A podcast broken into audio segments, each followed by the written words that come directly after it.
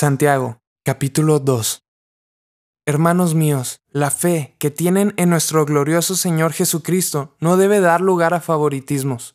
Supongamos que en el lugar donde se reúnen entra un hombre con anillo de oro y ropa elegante, y entra también un pobre desarrapado. Si atienden bien al que lleva ropa elegante y le dicen, siéntese usted aquí, en este lugar cómodo, pero al pobre le dicen, quédate ahí de pie, o siéntate en el suelo, a mis pies. ¿Acaso no hacen discriminación entre ustedes juzgando con malas intenciones? Escuchen, mis queridos hermanos. ¿No ha escogido Dios a los que son pobres según el mundo para que sean ricos en la fe y hereden el reino que prometió a quienes lo aman? Pero ustedes han menospreciado al pobre. ¿No son los ricos quienes los explotan a ustedes y los arrastran ante los tribunales? ¿No son ellos los que blasfeman el buen nombre de aquel a quien ustedes pertenecen? Hacen muy bien si de veras cumplen la ley suprema de la Escritura Ama a tu prójimo como a ti mismo, pero si muestran algún favoritismo, pecan y son culpables, pues la misma ley los acusa de ser transgresores.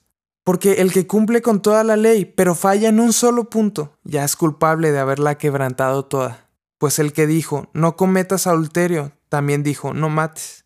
Si no cometes adulterio, pero matas, ya has violado la ley. Hablen y pórtense como quienes han de ser juzgados por la ley que nos da libertad porque habrá un juicio sin compasión para el que actúe sin compasión. La compasión triunfa en el juicio. Hermanos míos, ¿de qué le sirve a uno alegar que tiene fe si no tiene obras? ¿Acaso podrá salvarlo esa fe? Supongamos que un hermano o una hermana no tienen con qué vestirse y carecen del alimento diario, y uno de ustedes les dice, que les vaya bien, abríguense y coman hasta saciarse, pero no les da lo necesario para el cuerpo. ¿De qué servirá eso?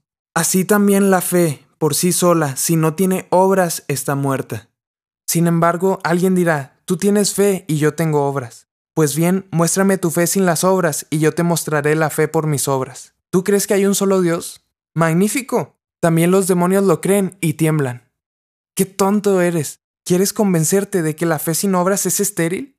¿No fue declarado justo nuestro padre Abraham por lo que hizo cuando ofreció sobre el altar a su hijo Isaac?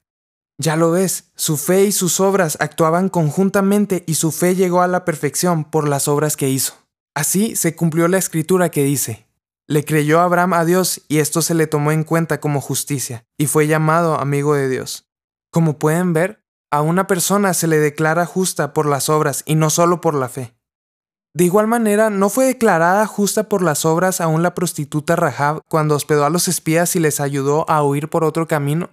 Pues como el cuerpo sin el espíritu está muerto, así también la fe sin obras está muerta.